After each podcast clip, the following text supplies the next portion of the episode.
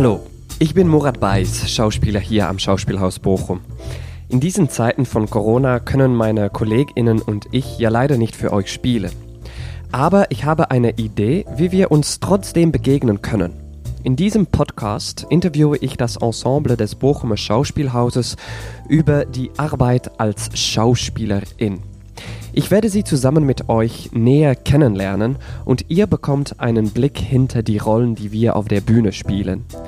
Und heute ist Michael Lippold bei mir. Willkommen bei Aus der Rolle fallen. Hallo Michael. Hallo Murat. Äh, wie geht's dir heute? Ähm, gut, ähm, es ist wunderschönes Wetter, es ist kalt, aber es ist wunderschöne Sonne und ich komme gerade aus dem Garten. Mhm. Was hast du, was hast du da gemacht, gechillt? Ich habe äh, eine gute Freundin getroffen, wo, von der ich eine traurige Nachricht erfahren habe, dass sie nämlich Bochum verlassen wird. Und das ist mm. immer schade, aber ja. es ist auch schön, weil es Aufbruch bedeutet. Aufbruch und Abschied. Ja, ja. Ja, du, ähm, über Bochum gesprochen. Du bist nicht, äh, du kommst nicht vom Bochum. Ne? Nein, ich komme nicht vom Bochum. Aber es ist tatsächlich die Stadt, in der ich jetzt schon am längsten lebe, außer in meiner Geburtsstadt. Ja. Was ich nie gedacht hätte. Nein. Nein. Es ist einfach so passiert. Es ist so, so passiert. Ich ja. weiß auch nicht wie. Doch, ich weiß natürlich schon wie durchs Theater, aber ich, ja, ich finde das nur verrückt, weil man kann sich immer so viel denken, was alles in seinem Leben passieren wird. Und dann bin ich in Bochum und bin jetzt schon ganz schön lange hier. Und ja. wieder hier. Ich war zwischendurch auch mal weg. Ich habe Bochum verlassen und das hat mich zurückgeholt. ähm, kannst du dich äh, noch erinnern, damals dann in deiner Geburtsstadt, äh, was deine erste Performance war? Äh, meine erste Performance, ja, so richtige Performance, Solo-Performance war bei uns in der Kirche. Da habe ich, da war ich Jesus. Und das war Jesus, ich glaube, bei, es gibt so eine Geschichte mit dem Zöllner, wo der dann von dem was zu essen kriegt. Ich bin leider nicht so bibelfest, dass ich diese Geschichte noch so im Kopf habe, aber ich fand es auf jeden Fall ganz großartig, dass ich in der Kirche essen durfte, und zwar Weißbrot. Und ich habe Baguette und so Weißbrot geliebt und es war damals nicht so selbstverständlich wie heute, dass man so gutes Baguette kriegt und fand das ganz toll und Traubensaft und habe gedacht, die anderen müssen jetzt diese Geschichte hören. Das war in so einer Art Familiengottesdienst und wir haben da diese Geschichte performt als Jesus und äh, ich weiß nicht, ob ich der Rolle gerecht geworden bin, aber ich glaube, das ist auch eine dieser Rollen, der man nie gerecht werden kann. It's Jesus. ja. Ja. Ähm, aber das war meine erste und das fand ich schon irgendwie ziemlich toll, dass ich was machen durfte, was die anderen nicht machen dürfen. Ja, klar. Und wie hast du dich damals gefühlt? Gut. ja, also die als Jesus oder einfach, dass du da ja. essen durfte. ja, dass ich sowas machen durfte und es irgendwie, es hat Spaß gemacht und ich habe ähm, ja hab auch schon vielleicht so ein bisschen so dieses ähm, Blut geleckt, sagt man. Also fand es irgendwie schon schön, dass die Leute mir da so zuhören mussten. Ich kann mich weder erinnern, was das für ein Text war, den wir da gesagt haben, noch sonst was. Aber ich fand mich schon ziemlich gut, glaube ich. okay. Und äh, ja, okay, du kannst dich nicht mehr erinnern, welchen Text, aber war das, denkst du noch, weil die Bibel ist so ziemlich so, so in sehr schwierige Sprache geschrieben. Das war ganz, ja, das war ganz einfache Sprache. Ah, ja. Das war so Familiengottesdienst auch für Kinder und Jugendliche. Also okay. Also wir erzählen quasi so eine Geschichte aus der Bibel nach. Okay. Und okay. ich weiß nicht, ob das überhaupt viel Text war oder ob es da einen Sprecher gab und eine Sprecherin, die das erzählt hat. Und wir haben da nur so ein bisschen agiert. Ich glaube, ich war da so zwölf vielleicht. So. Und gab es auch Maske und Kostüm? Oder ja, Kostüm gab es Maske nicht. Und ich weiß nicht, was das Kostüm war. Ob das eine Art, ja, so eine Art Nachthemd, Bettlaken war so ein weiß, ich glaube, es war irgendein weißes Gewand, mit dem ich da so ja. äh, wandelte als ja. Jesus. Ja. Also es ist, es ist nicht mehr so viel, weiß ich nicht mehr davon, aber. Ähm, aber du, das hat schon sehr viel Spaß gemacht, so dieses erste. Ja, also soweit ich das noch in Erinnerung habe, ja. hat es Spaß gemacht, ja. ja. Und ähm, hast du danach noch äh, bevor du dich dann nach die Schauspielschule ge gegangen bist, hast du da davor noch viel gespielt? Ich habe so Schultheater gespielt, wie glaube ich viele in, im deutschsprachigen Raum, dass man sagt, es gab immer so Theatergruppen in der Schule und da habe ich auch gemerkt, das macht mir Spaß oder ja, wahrscheinlich hat das auch was mit einem so ähnlich wie das eben in der Kirche ist mit dem Jesus. Es ist jetzt nicht sehr angenehm, das zuzugeben, aber dass man da Aufmerksamkeit bekommt, weil man irgendwas gut kann. Und ich hatte da keine Scheu, mich hinzustellen und was zu machen. Im Gegensatz zu, als, als Mensch war ich, glaube ich, eher schüchtern.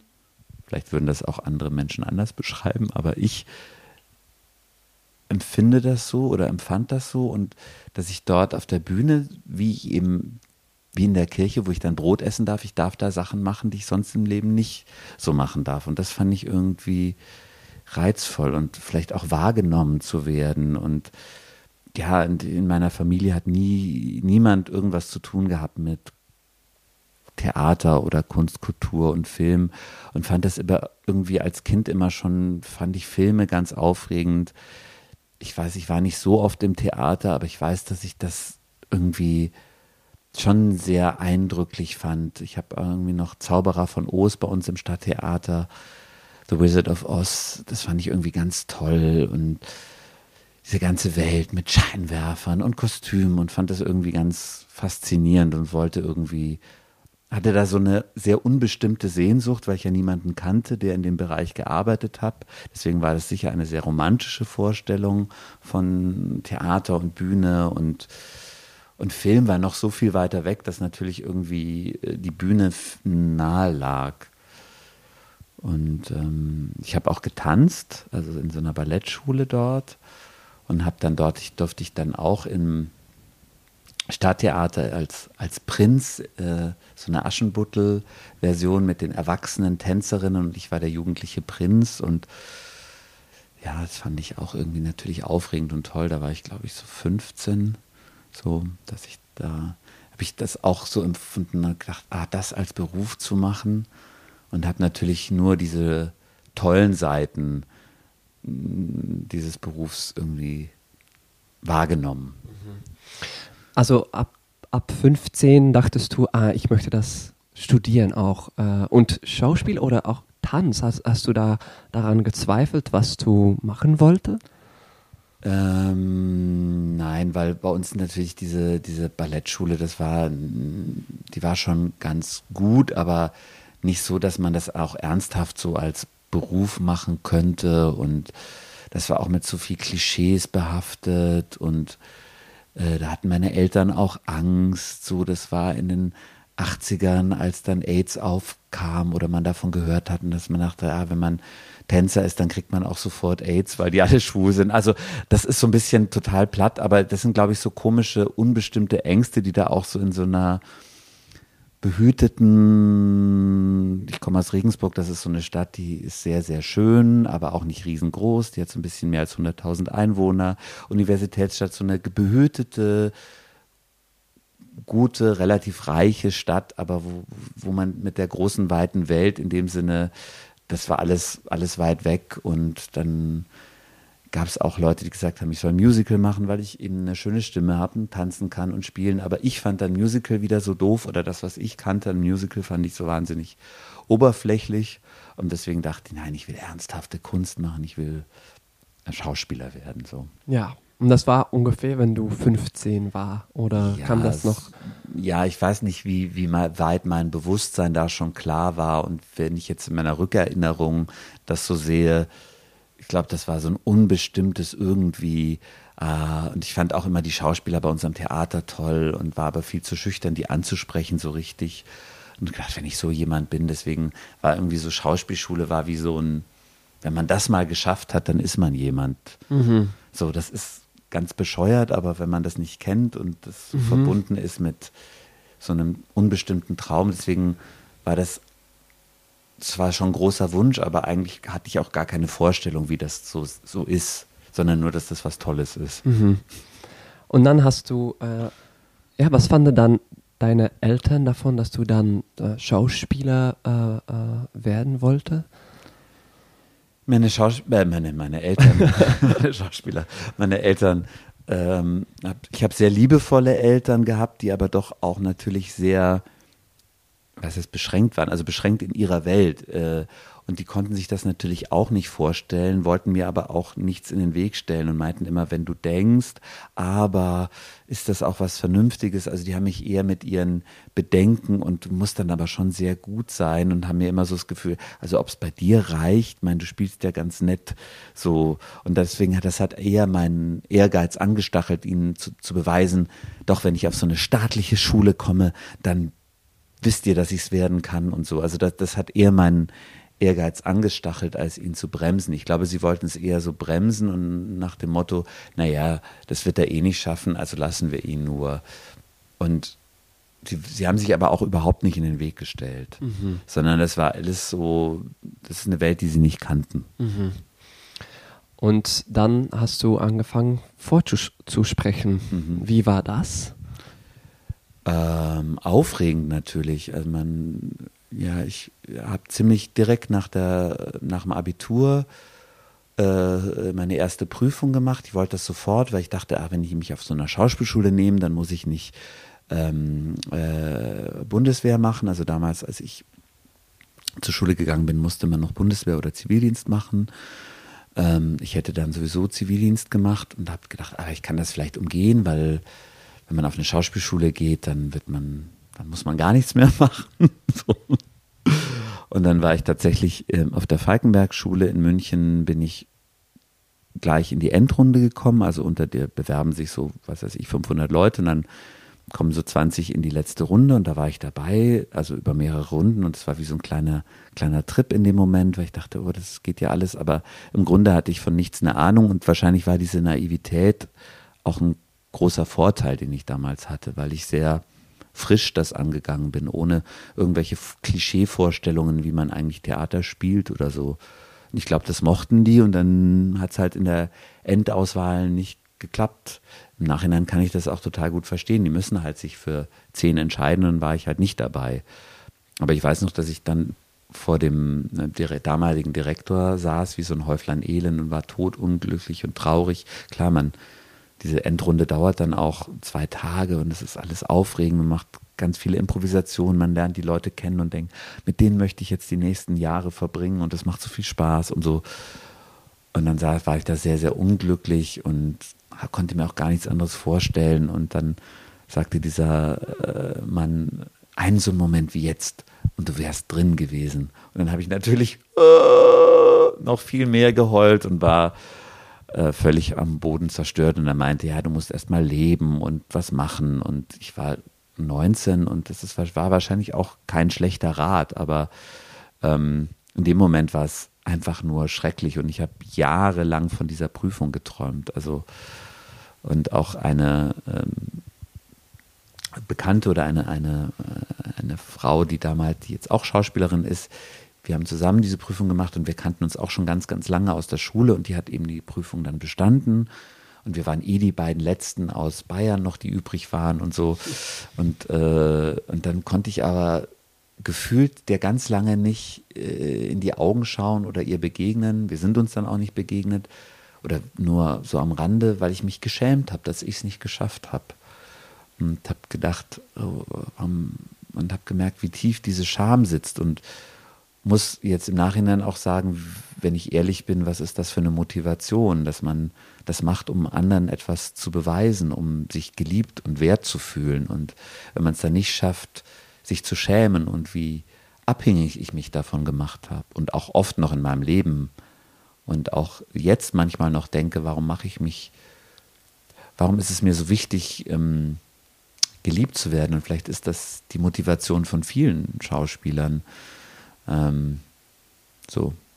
Und wenn man es dann nicht bekommt, dass man sich schämt oder ungeliebt fühlt und warum dann so patriarchale Systeme wie das Theater, was ein sehr patriarchales System nach wie vor ist, warum das so gut funktioniert. Weil ich glaube, dass da viele Menschen sich wie Kinder fühlen wollen von einem Papa oder einer Mama. Ähm, und also ich verkürze das vielleicht jetzt ein bisschen, aber ich glaube, dass da viel dran ist dass, dass viele von uns Schauspielern Kinder sind, die auch geliebt werden wollen und bewundert werden wollen.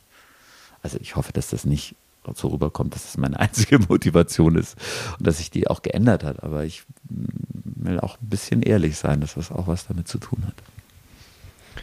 Und hast du diesen Rat dann äh, angenommen, um dann so erst zu leben und so und, und Erfahrungen, äh, ja, ja, oder hast du dann einfach weitergemacht mit das Vorsprechen und so? Ehrlich gesagt, leider nicht so richtig.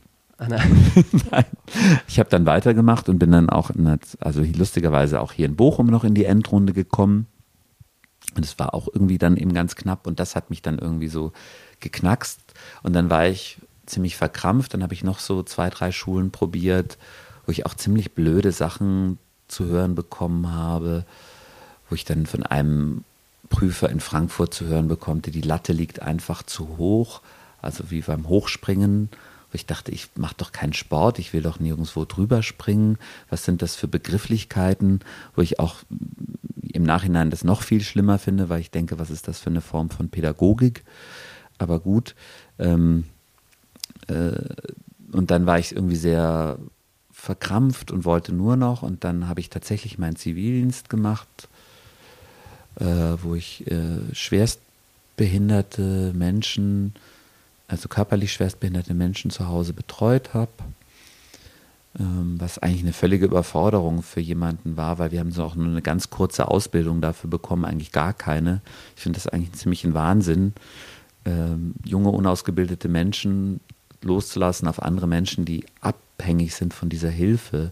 Ich habe da tolle Erfahrungen gemacht und, und auch tolle Menschen kennengelernt, aber eigentlich war ich auch überfordert, sowohl physisch als auch psychisch. Hm, aber natürlich hat mich das auch was gelehrt. Aber ich glaube, was er meint und was ich im Nachhinein auch wirklich bedauere, dass ich nie sowas gemacht habe wie eine große Weltreise oder ich war viel zu ängstlich. Also ich bin immer noch ein sehr ängstlicher Mensch. Also dass ich manchmal denke, ach so Abenteuer sind auf der Bühne oder in einer Geschichte, die ich erlebe, reichen mir. So, ich brauche im, ich bin zwar, ich finde es zwar immer aufregend, so, ein, so das Gefühl zu haben, es geht ein Abenteuer los, aber ich bin nicht sehr mutig. Ich kenne andere Leute, die bewundere ich sehr, weil sie so mutig sind, einfach irgendwo hinfahren in, in andere Kontinente und gar nicht wissen, was sie erwartet und und ich bewundere das sehr, weil ich das auch gerne könnte, aber eigentlich ziemlich ängstlich bin. Mhm. Und dann und dann hast du dann äh, nach deinem Zivildienst äh, wieder probiert, überall nochmal, auch wieder Nein. in, in München? Doch, in so? München habe ich es nochmal probiert tatsächlich. Ähm, da bin ich dann auch nochmal weitergekommen. Aber da weiß ich nicht, ob das an dem, an dem Mitleid der Prüfer lag, weil sie dachten, oder, oder nicht Mitleid, sondern wir haben den doch schon mal gut gesehen. Aber da war ich wie, da war ich sehr blockiert. Weil ich so dachte, äh, da war ich zu verkrampft und dann habe ich irgendwie gedacht, zum ersten Mal drüber nachgedacht, naja, dann kann ich auch was anderes machen. Ich wusste zwar noch nicht was, irgendwas anderes studieren und das hat mich, glaube ich, dann doch sehr entspannt. Und dann habe ich ziemlich schnell zwei Prüfungen hintereinander gemacht, wo ich auf beide Schulen hätte gehen können. Ähm, mir ist eine Schule empfohlen worden von einem Freund von mir, der an der Ernst Busch in Berlin studiert hat. Und zwar die Schule in Bern in der Schweiz, weil die mhm. zusammengearbeitet haben. Dann bin ich da hingefahren, ohne große Erwartungen, weil ich dachte, naja, Schweiz und Bern, weiß nicht, ob ich da hin will. So, und dann bin ich da am Bahnhof ausgestiegen, bin da hingefahren. Erstens war es wunderschönes Wetter. Und wer Bern kennt, das ist wirklich auch eine sehr, sehr schöne Stadt. Auch nicht riesig, aber es ist wirklich wunderschön. Und bin dann so den Weg von der vom Bahnhof Richtung Schauspielschule gelaufen, dann läuft man so einen Berg runter, dann kommt man an so einem großen Freibad vorbei, dann ist da ein Fluss und dachte, aha, hier bleibst du jetzt also die nächsten vier Jahre. Das habe ich so zu mir selber gesagt und dann war, habe ich auch diese Prüfung bestanden und es hat mir die Prüfung wahnsinnig viel Spaß gemacht und diese ganzen Prüfungsängste waren wie weggeblasen, weil ich vielleicht innerlich mir gesagt habe, ach, das bestehst du jetzt eh. Mhm. Und dann hatte ich parallel noch eine andere Schule, die, das ist immer in so Runden, da war ich da schon sozusagen in der Endrunde, dann bin ich da trotzdem nochmal hingefahren, habe auch nochmal die Endrunde da gemacht und hätte auch dahin gehen können. Aber dann habe ich gedacht, dann habe ich auf mein Bauchgefühl gehört und bin dann äh, nach Bern gegangen, weil ich dachte, ja, wenn das, wenn das Gefühl von diesem Weg vom Bahnhof nach darunter so richtig ist, dann wird das auch die richtige Schule sein für dich. Mhm. Wow, es ist schon ein sehr interessanter Moment, wo dann dein, ja, was ist das denn? So eine große Intuition oder so, die dann zu dir spricht. Hast du das noch mehrmals gehabt? Ähm, ja, ja. Und ich glaube, es weiß ich gar nicht, ob das so eine oder ob es nur ein Trick meines Kopfes ist. Also, dass ich, weil ich dann in dem Moment auch so entspannt werde. Ähm, ich hatte das auch, als ich das erste Vorsprechen hatte, als ich zum ersten Mal hier in Bochum war unter Emma Görden, auch bei dem Vorsprechen für Emma Görden war ich auch irgendwie, das war total klar, dass das klappen wird. So, also das hat dann manchmal damit, ich glaube, dass sozusagen Ängste sind manchmal vielleicht auch ein großer Motivator, aber vor allem natürlich auch ein, ein, eine große Blockade und der, der Inner Saboteur, der, den, den man dann einfach in dem Moment ausschaltet oder dem ich dann in dem Moment ausschalte. Und dann bin ich frei und offen und das strahlt auch auf die anderen Menschen aus, denen ich begegne. Ich bin ein offenes System und wenn ich Angst habe, mache ich zu, dann bin ich kein offenes System mehr. Leider gelingt mir das nicht immer und auch nicht in jeder Situation, aber wenn es mir gelingt, merke ich, wie wichtig das ist. Ähm, weil es bringt mich nicht weiter. Also deswegen hatte ich das öfter noch und dann weiß ich nicht, ob das mit diesem Angst, die Angst besiegen zu tun hat oder weil das Gefühl für diesen Ort oder für diese Menschen so richtig ist, dass die Angst weg ist. Ich, ich weiß nicht, wie rum der Weg ist. Mhm, mh. Und dann, ja, und wie hast du dich gefühlt, wenn du dann äh, an, angenommen war? Gut. Ja? Warst du so, ah ja klar, bin ich jetzt dabei oder warst du super happy oder wie? Na, ich war natürlich schon sehr happy, weil es natürlich sozusagen äh, dann klar war, jetzt geht's los und auch wenn ich mir vorher gesagt habe, dass hier studiere ich, aber natürlich in dem Moment, wenn das klar war, weil natürlich auch, wenn so eine Prüfung ist ja mit viel Anspannung, äh, viele Leute sind da, viele Tage und mehrere Runden und man, also es ist eine Prüfungssituation und diese Erleichterung, die sich dann einstellt, auch die dann im Raum ist, das ist wirklich was ganz einmalig Besonderes. So, ich glaube, das kann man nicht künstlich herstellen, das kann man nicht wiederholen. Das ist auch was, was sich irgendwie einbrennt ins Gedächtnis, ins Körper, ins Herz. Mhm. Haben Sie dich angerufen oder wie? Oder Nein, haben wir haben das? das? dort erfahren. Wir waren, ja. ähm, die Endrunde war dort und wir haben das dann gleich hinterher ähm, erfahren. So. Ja, ja. Und wie, äh, wie war dann deine erste Jahr da? Ähm, schrecklich und toll zugleich. Ja. Wir haben im August angefangen und die Schule in Bern, die ist jetzt umgezogen, aber lag damals noch das Gebäude, wo die Schule war, direkt am Fluss in der Aare in Bern und da kann man im Sommer schwimmen. Das ist ein großer Sport, da gehen alle den Fluss entlang und dann stürzen sie sich in dieses fließende Wasser und schwimmen zurück. Und dann gibt es ein Freibad, was umsonst ist und dachte, oh, ich bin im Paradies angekommen. Und es waren alle wahnsinnig nett, auch die von den höheren Jahrgängen. So eine Schauspielschule ist ja nicht groß. Wir waren insgesamt 40 Studierende an der Schule, also jeweils zehn in jedem Jahrgang, vier Jahrgänge. Es war so eine äh, Family und alle haben neu angefangen und es waren so viele Biografien. Es war ganz, ganz, ganz aufregend. Mhm. Und dann haben wir aber irgendwie als Klasse einen komischen Weg gemacht oder das lag auch an den DozentInnen oder vor allem an einem Dozenten, der uns dann irgendwie auf dem Kieker hatte oder das Gefühl hatte, wir als Klasse funktionieren nicht gut. Und dann gab es nach einem Jahr eine Zwischenprüfung und wir sind alle als Klasse komplett durchgefallen. Das war natürlich ein bisschen traumatisierend ähm, und wurden auch sehr hart harsch kritisiert und dann durften alle die Prüfung wiederholen bis auf zwei, was auch ganz seltsam war. Also zwei von unserem Jahrgang durften dann die Prüfung nicht wiederholen, wo ich so das Gefühl hatte, da hatten sie die größten hm, Störenfriede, die, die, die Körper, die nicht gut funktioniert haben für die Klasse, in ihren Augen aussortiert. Aber es war trotzdem irgendwie ich fand es komisch, fand es nicht pädagogisch und fand es auch ein bisschen verlogen. Ich dachte, entweder dürfen wir alle die Prüfung wiederholen das hat unsere Klasse dann aber sehr zusammengeschweißt, auf eine Art, und haben gesagt, okay, dann, wir müssen das jetzt akzeptieren. Wir haben, sind ja in einer powerless Situation, wir haben keine Macht, aber ähm, haben uns dann und wurden dann, glaube ich, stark und auch gut als Klasse. Also das ist gut. Ja, wir, hatten, wir haben eine, eine, gemeinsame Energie entwickelt und die fanden sie alle dann auch toll und dann haben wir, der Rest von uns alle, die Prüfung beim Wiederholen geschafft. Und aber trotzdem war für, für mich ab da so ein bisschen mein Vertrauen zu, zu, zur Pädagogik doch etwas getrübt. Weil vorher war Schauspielschule, die sind alle toll, das sind auch, also ich habe das auch so verwechselt, dass ich dachte, alle Schauspieler und alles, die es geschafft haben, sind auch gute Menschen. Also ich habe das so gleichgesetzt, dass, weil wenn Leute auf der Schauspielschule sind oder Schauspieler sind sie auch tolle Menschen. Was nicht unbedingt so ist.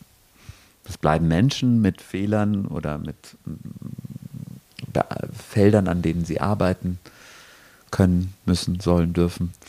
Ähm, ja, aber damals war, ist da für mich so auch als der erste Crack in diese, diese Welt gekommen. So. Mhm. Ich war, glaube ich, auch einfach sehr naiv.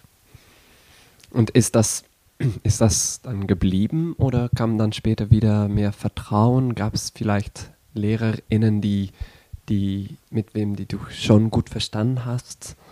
Oder wie war das? Mm, naja, wenn man es buddhistisch sieht, ist ja alles, was einem begegnet, etwas, was einen lehrt, also eine Lehrerin. Und natürlich, deswegen weiß ich gar nicht, ob ich jetzt in so gut und schlecht, ich habe zum Beispiel einen Dozenten, der vor allem im Nachhinein wahnsinnig wichtig für mich war, mit dem habe ich unglaublich gestruggelt, obwohl der gar nicht unser Klassendozent war, aber der hatte auch, der hatte auch, das war auch eine Art von Vaterfigur und den wollten, der hatte was sehr charismatisches, ähm, ja, aber eben auch, ich finde, ein bisschen gefährliches, weil alle sozusagen nur noch, wenn was er gesagt hat, war quasi State of the Art und das wollte man erreichen.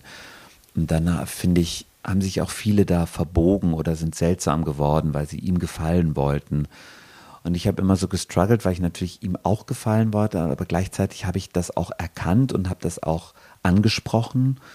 Und ähm, ja, ich habe so das Gefühl, das ist irgendwie so auch ein Thema in meinem Leben, dass ich so Leute, die so was Dogmatisches haben, auch immer sehr kritisch sehe oder so was Charismatisches. Ich denke, da stimmt irgendwas nicht, dass ich manchmal das Gefühl habe, ich bin auch so ein little pain in the ass. Also ich muss manchmal auch da so, wenn alle das toll finden, sehe ich irgendwie den Fehler, was auch blöd ist, weil man sich dann, weil ich mir dann auch manchmal etwas wegnehme. Aber bei diesem Dozenten war es so, dass er wirklich dann auch mit mir gestruggelt hat und trotzdem hat er mir sehr gute Sachen über mich persönlich gesagt. Also im Nachhinein, ich konnte die in dem Moment nur nicht annehmen. Ähm, sondern erst sehr, sehr viel später und auch viele seiner Übungen, die ich dann selber später, als ich Regie gemacht habe, als ich unterrichtet habe, angewandt habe und gemerkt habe, wie gut die sind und wie richtig die sind und dass ich dachte, ja, das war vielleicht auch seine Art, mir Liebe zu zeigen oder vielleicht war es in diesem Moment auch das richtige Mittel für mich und ich war in dem Moment vielleicht nicht fähig, es anzunehmen und zu sehen und trotzdem war es gut, weil wenn ich anders drauf gewesen wäre, hätte ich anders auf diesen Menschen reagiert. Deswegen glaube ich gar nicht so an gut und schlecht, sondern für was bin ich im Moment bereit anzunehmen. Und ähm, ich kann nur das lernen, zu dem ich auch bereit bin. Und wenn ich mich nicht öffne für bestimmte Dinge, dann kann ich sie auch nicht annehmen und nicht lernen. Das heißt aber nicht, dass sie per se gut oder schlecht sind, sondern ich muss für mich rausfinden, was ist gut und was ist schlecht. Und das ist eigentlich so geblieben. Mhm. Und was ist das Wichtigste, das du damals gelernt hast auf die Schauspielschule? Äh, naja, dass eigentlich der Weg, und den gehe ich immer noch, dass eigentlich der, ein, der einzige Weg ist, sich so anzunehmen, wie man ist und sich, also erkenne dich selbst, das ist ja nicht nur in der Schauspielschule, sondern es ist ja auch ein großer philosophischer Spruch. Und was heißt das überhaupt? Äh, wer ist dieses an, an und für sich? Das ist auch ein großes Thema, was Per Gint hat, was wir jetzt gerade bearbeitet haben. Ähm, da muss ich oft drüber nachdenken, dass, ja, was ist dieses Ich eigentlich? Aber ich glaube, das Wichtigste ist, das, das anzunehmen. Und so mal, also wenn ich nicht das annehmen kann und nicht lieben, was ich bin, warum soll das dann jemand anders lieben? Und deswegen sucht man vielleicht die Liebe oder suchen viele die Liebe woanders. Ähm, und ich glaube, dieser berühmte christliche Spruch, der, wie ich jetzt letztens erfahren habe, dass gar kein christliches, sondern sogar schon ein jüdisches Gebot ist, liebe den anderen wie dich selbst, ist, glaube ich, ganz schön schwierig, weil ich, äh, das heißt eben nicht nur bedingungslos den anderen zu lieben, sondern sich selbst zu lieben, ohne in einen kompletten Narzissmus zu verfallen, also nur, nur noch um sich selbst zu kreisen, sondern sich einfach anzunehmen und zu sagen, so ist es jetzt. Und aus, aus Bewertungsmustern zu kommen. Und ich merke, ich stecke als Mensch ganz tief in Bewertungsmustern drin. Und immer wenn ich es schaffe, aus diesen Bewertungsmustern rauszugehen, geht es mir eigentlich besser. Es gelingt mir nur nicht immer oder nicht so oft, wie ich es gerne hätte. Mhm. Und das habe ich, zumindest hat das da auf der Schauspielschule. Ich habe das auf Apple Music nicht gefunden. Okay. okay Auch Siri. wenn Siri, äh, wenn Siri das sagt, dann ähm, so, das ist die moderne Technik. es war ein bisschen spooky gerade. Entschuldigung. So. Kein Problem. Schweigst jetzt hier. Schweige. So. Ähm, ja, ich glaube, auf, auf, auf Apple Music die Erkenntnis des Selbstfinden ist nicht so einfach. Das kann die Technik noch nicht. Aber so, wenn, was, was würdest du dann, dann sagen, dass das, weil ich bin ehrlich gesagt ein bisschen so, ich habe ein bisschen verloren. Den Faden. Den Faden auch ein bisschen verloren, aber das, ja, was ist das Wichtigste, das du damals gelernt hast? Äh, ja, das ist eben, ja, ich merke, ich, ich, ich schwimme ganz schön rum.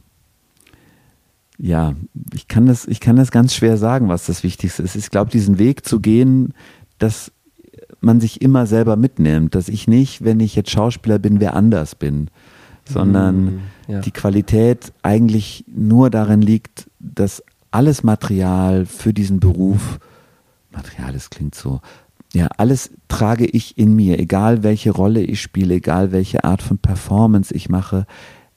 Es geht nicht ohne mich.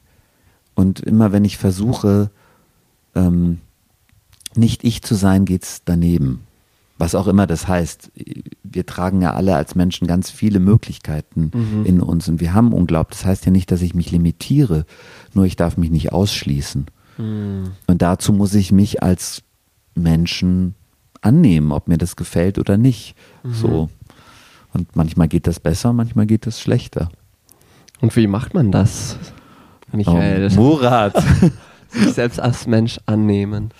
Ja, it's a long, it's a long way. Äh, also vielleicht für manche gar nicht. Manche sind, äh, sind völlig im Reinen mit sich.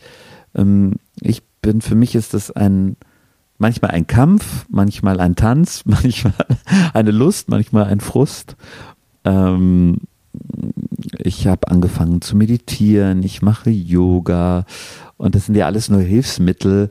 Ähm, ja, es hat viel mit ehrlich zu sich selbst sein zu tun und auch zu anderen und das in einem Beruf, der permanent mit der Behauptung zu tun hat. Ich würde jetzt nicht sagen Lüge, aber vielleicht auch, weil die, auch die Lüge kann Spaß machen. Und die Lüge ist nicht unbedingt die Unwahrheit. Also auch in der Lüge kann ganz viel Wahrhaftigkeit stecken.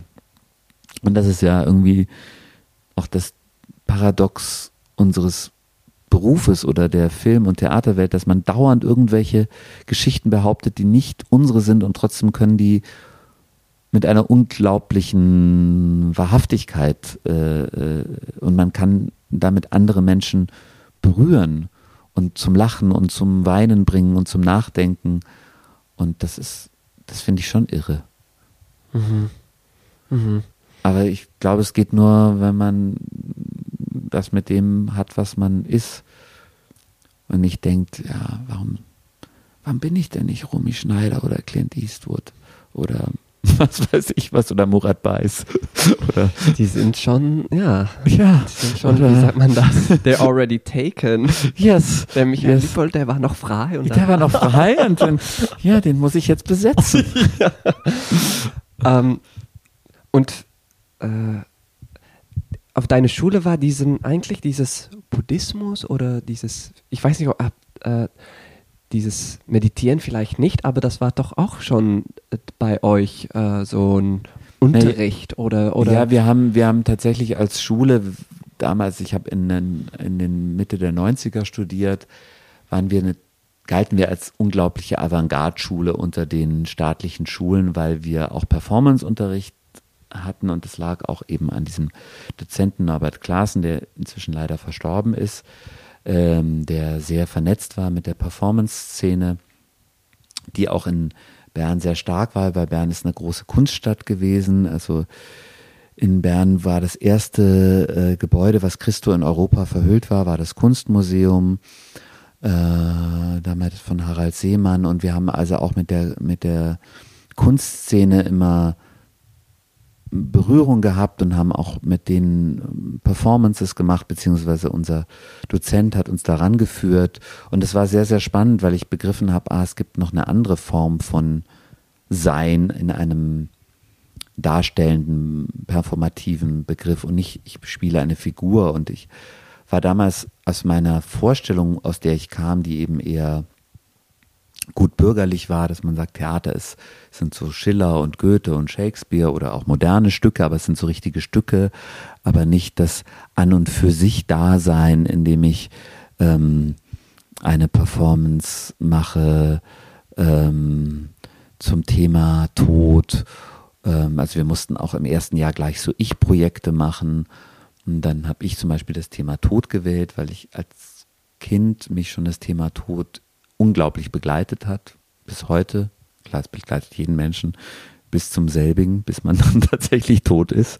So ist das Leben nun mal. Ähm, aber ich weiß, dass das als Kind für mich schon ein großes Thema war und deswegen habe ich dann gedacht, das muss ich dann auch in der Schauspielschule als erstes Ich-Projekt machen. Und da, da bin ich der Schauspielschule schon auch sehr dankbar, dass ich, dass ich meinen Blick erweitert habe, dass ich überhaupt mit Kunst in Berührung gekommen bin, was und mein, mein Begriff, mein, mein, ich glaube, das Einzige, was, was, was toll ist, oder was nicht das Einzige, was toll ist, ich weiß, haspel mich gerade, was ich so toll finde an unserem Beruf und der Möglichkeit, dass man immer mit neuen Geschichten, mit neuen Sichtweisen, mit neuen Perspektiven konfrontiert ist und eigentlich immer weiter lernen darf und, und, und neue Sachen kennenlernen darf. Das ist wirklich ein großes, großes Geschenk und das habe ich da auch in der Schauspielschule schon begriffen. Manchmal fand ich es auch doof, weil ich dachte, nein, ich will jetzt Theater spielen, aber eigentlich finde ich es ganz toll, was mir dort begegnet ist. Vor allem in, im Rückblick. Mhm. Und ähm ja, wie war dann dein, dein erster Jahr nach die Schauspielschule? Ähm, also bei uns, muss ich sagen, war die Schauspielschule zum Schluss ziemlich schrecklich, weil da gab es so Art seltsame revolutionäre Zustände. Der alte Direktor sollte abgesetzt worden werden. Ähm, da gab es große Bewegungen. Es gab jeden Tag eine Vollversammlung und ich war schon so halb weg, weil ich schon mein erstes Engagement hatte, musste aber noch meine Abschlussarbeit machen. Also war schon in Augsburg, wo ich sozusagen innerhalb des letzten Jahres schon engagiert worden bin. Man macht immer so eine Vorsprechtour und gleich das erste Vorsprechen hat bei mir geklappt und die wollten mich so unbedingt haben und auch schon während des Jahres. Also bin ich, habe ich durfte ich von der Schauspielschule weg und habe nur noch meine Diplomarbeit gemacht und bin ab und zu dann nach Bern gefahren und bin da hingekommen. Da gab es jeden Tag diese Vollversammlungen und in der gleichen Zeit habe ich in Bochum Dantons Tod von Büchner geprobt, wo es auch immer diese Vollversammlungen gab von Dantonisten und Robespierre und Saint-Just. Und ich dachte, es ist wie, es ist wie in der französischen Revolution. Und Leute werden, die gestern noch ganz toll waren, werden abgesägt und sie werden als das Letzte und ganz schlimm betrachtet. Und das war ganz spooky zu sehen, so. Ähm, das war mein Abschied aus der Schauspielschule, der war sehr seltsam und leider nicht gut. Ein bisschen schade. Ich konnte da auch lange nicht mehr hin. Ich war dann Jahre später wieder dort und ich habe dann dort auch in Bern in der Stadt wieder gearbeitet und habe dann dort auch wieder Kontakt gehabt zu meiner ehemaligen Direktorin und Tanzlehrerin, dass das sehr, eine sehr, sehr schöne Wiederbegegnung war, aber jahrelang wollte ich nichts mehr mit diesem Ort zu tun haben, weil es vergiftet war für mich. Obwohl ich, was ich ja schon gesagt habe, viel, vieles dort mitgenommen habe und gelehrt hab, gelernt habe für mich und auch immer noch davon zehre. Ähm, aber deswegen war ich sehr, sehr froh, dass ich dann weg war und gleich in einem richtigen Theater und jetzt endlich Theater spielen durfte und da gleich tolle Rollen bekommen habe. Den Kamin, Dantos Tod, die zweite Rolle war dann Hamlet in Hamlet, also wirklich ein unglaublich schöner Start und die Schauspieldirektorin dort hat mich sehr, sehr geschätzt und hat mir wirklich tolle Aufgaben gegeben, denen ich weiß nicht, wie gerecht geworden bin, aber es ist natürlich schön für einen jungen Schauspieler, sich so ausprobieren zu können, so viel Raum zu bekommen auf der Bühne, so viel ähm, und, und auch viel gutes Feedback und ich, Augsburg ist auch so eine mittelgroße Stadt. Ähm, wenn man da im Theater ist, dann kennen einen die Leute auch und die Lokalpresse macht dann Interview und man hat da schon viel, man kann sich da so ein bisschen sonnen in so Aufmerksamkeit. Ähm, ich weiß nicht, ob es so gut ist fürs Ego, weil man, weil es irgendwie komisch gefüttert wird. Aber in dem Moment tat es mir irrsinnig gut. Habe ich mich sehr bestätigt gefühlt. Mhm. So. Und naja, wenn man schon so anfängt mit so großen Rollen, so viel Aufmerksamkeit, ähm, wo, wie geht es dann eigentlich weiter? Dann kommt der Zweifel. Und wann kam das dann bei dir? Ziemlich schnell. Ähm, der Zweifel ist auch, das hat sich ja auch mit dieser Angst und mit der Scham zu tun, das ist ein großer Begleiter von mir. Also bei mir gibt es so diese beiden Seiten, dass ich einerseits ähm, das sehr genieße und gleichzeitig kommt dann aber, ich weiß nicht, ob das aus meiner sehr christlich-protestantischen Erziehung kommt, dass man sich auf keinen Fall zu sehr freuen darf und dass man nicht zu äh, dass es eitel ist, wenn man geliebt wird. Und auf, ich habe dann auch erkannt, das ist auch ganz schön narzisstisch, Michael, das ist aber ganz schön doof und habe mich dann wieder nicht angenommen für das, sondern habe, mein, mein Saboteur hat dann gesagt, Michael, das ist nicht gut und habe dann auch Kollegen gesehen in diesem Theater, die schon lange dort waren. Und im Nachhinein verstehe ich das, die hatten Familie, die wollten sie ernähren. Aber ich dachte in dem Moment, ich will auf keinen Fall so werden. Ich will nicht mit 50, was ich jetzt bin, nicht in so einem Stadttheater sitzen und irgendwie irgendwas spielen und von irgendjemandem besetzt werden und mal spielt nur eine bessere Rolle, mal eine schlechtere, aber so ist nicht mein Leben. Also das kam ziemlich schnell, bestimmt schon nach einem halben Jahr so, dass ich dachte, obwohl ich so tolle Sachen gemacht habe, aber kam gleichzeitig diese Frage und habe auch gedacht, ich bin so asozial oder nicht sozial und habe dann sehr schnell gedacht, ich will auch was weitergeben. Und dann gab es dort damals noch keinen Jugendclub an dem Theater und habe dann gedacht, ich will auch was weitergeben. Und vielleicht gibt mir das eine innere Befriedigung. Und habe dann angefangen mit Jugendlichen zu arbeiten und habe mit denen so Theaterspiele gemacht, die ich aus der Schauspielschule kannte, vom Impro-Theater und das hat mir tatsächlich viel Freude gemacht, weil es da nicht um mich ging. Also da war eher für mich, ich bin für die da und möchte, dass die was begreifen und eine gute Zeit haben und natürlich war es auch ein bisschen so, dass es natürlich man, dass junge Menschen zu einem aufgeblickt haben und ich ein bisschen der Papa war. So, also die Rolle so ein bisschen umgedreht. Also weiß ich gar nicht, ob das so bewusst war, aber das war sicher auch ein Teil davon. Auf jeden Fall war es ein gutes Gefühl und es hat, das war auch so ein bisschen meine, was heißt Rettung, aber und dann hatte ich aber nach zwei Jahren schon das Gefühl, ich kann nicht länger da in dieser Stadt bleiben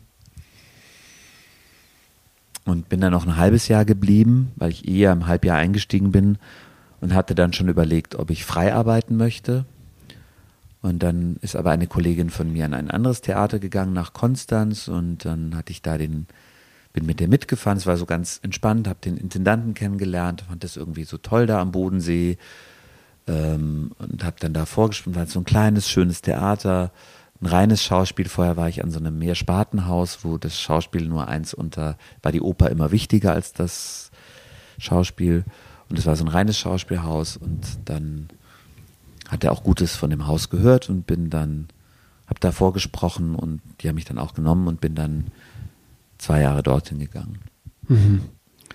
Und habe da nochmal zwei Jahre gespielt und habe das auch wahnsinnig genossen, weil es eben auch so klein und nett und war und überall kann man baden im Boden sehen, man hat die Berge und es ist einfach, es ist einfach wie Ferien, wie Dauerferien so.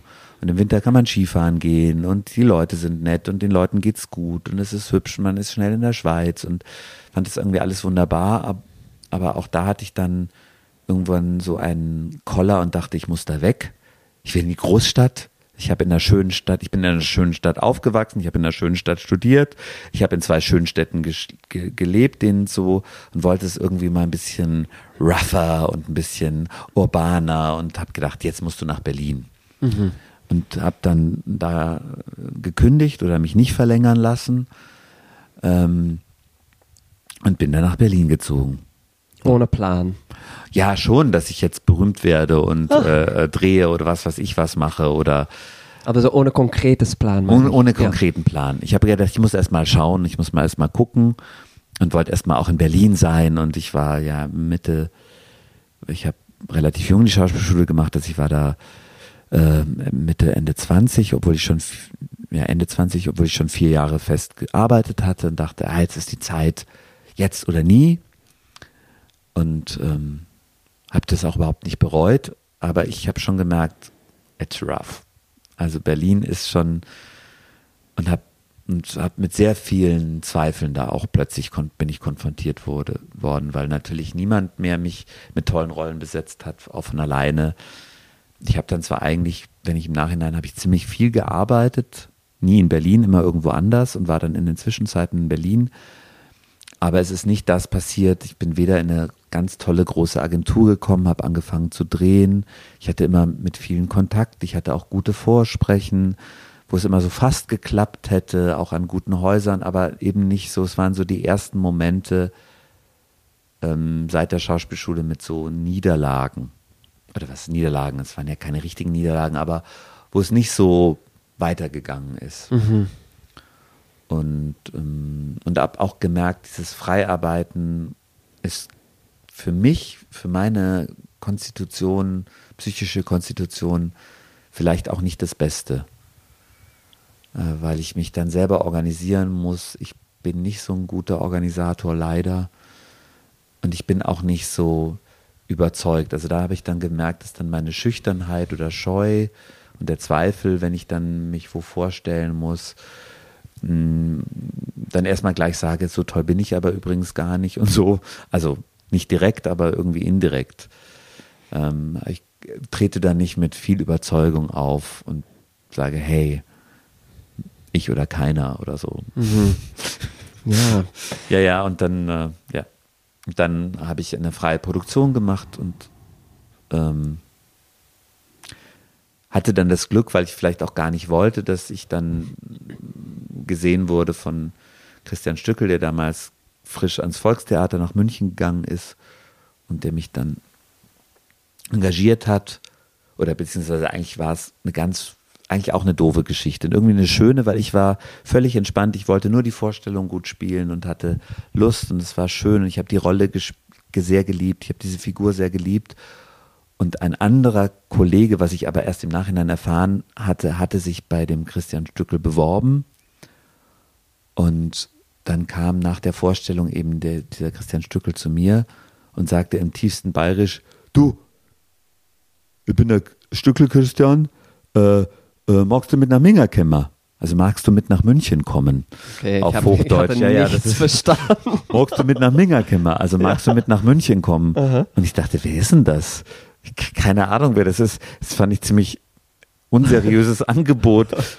Der ist, wenn man ihn kennt, der so Kettenraucher und stand so vor mir und war eigentlich ganz charmant, aber ich fand es trotzdem ein bisschen seltsam und dachte, äh, weiß ich nicht, ja, vielleicht, keine Ahnung, wer, wer sind Sie denn überhaupt? So duzte mich auch gleich. Und also so habe ich zumindest in Erinnerung, vielleicht war es auch ganz anders. Ähm, und dann war das sozusagen ein Angebot, äh, in sein Ensemble nach München zu kommen, das er neu äh, gegründet hatte fürs Volkstheater in, in München. Und im Nachhinein war das natürlich für den Kollegen sicher total furchtbar, weil der sich da beworben hatte und er wurde nicht angesprochen, und vielleicht weil er auch mit einer Anspannung schon die Vorstellung, äh, wie auch immer. So, das sind dann manchmal auch so Zufälle oder eben, maybe it's es ist eben vielleicht kein Zufall, sondern im Nachhinein sollte es so sein. Mhm. Und sind die, sind die, weil ja, ja, weil du sagst so, du hast dann ich so. erzähle lauter äh, ganz viele Anekdoten, ist ganz furchtbar, oder? So nein, so ein, gar nicht, gar ein nicht. alter Mann erzählt Anekdoten. Nein, nein, nein. ähm, das, ähm, naja, eigentlich, du hast so früh so viel dann äh, Aufmerksamkeit gekriegt, große Rollen, aber dann dann trotzdem dann danach die Zweifel? Und sind die bleiben die eigentlich noch immer oder so? Was was ja, und ja, aber ja. du bist du du denkst so jetzt so das ist einfach so Teil von mir und ich kann das jetzt managen oder so? Oder wie? Ja schön wäre es Monorat schön wäre es. Aber wenn ich ehrlich bin sind die eigentlich schlimmer geworden. Also es ist so ja. beides. Also es ist beides. Ich einerseits habe ich so das Gefühl ich weiß mehr wer ich als Spieler bin Mhm. Und ich denke schon, ich kann bestimmte Sachen, ich kenne mein Handwerk. Mhm. Ähm, aber mir ist klar, wenn ich nichts riskiere auf der Bühne oder in meinem Beruf, dann, wenn ich mich in der falschen Sicherheit wiege, wird es auch langweilig. Mhm. Also ich, ich habe das immer noch nicht rausgefunden, wie man das, wie ich das handeln, handeln muss. Und ich, wenn ich auch bei vielen Kollegen höre ich ähnliche Dinge, dass diese, ja, ich wäre gerne ohne äh, Zweifel, ohne, ohne, und ich, ja, das, ich will gar nicht kokettieren, aber es ist wirklich so, dass ich das Gefühl habe, fast jeden Tag gibt es einen Moment, wo ich mich in Frage stelle. Und auf der anderen Seite gibt es auch diese Momente, wo ich sage, nein, es ist gut so, es ist gut, wie es, es ist gut, wie es ist. Mhm. So. Ja.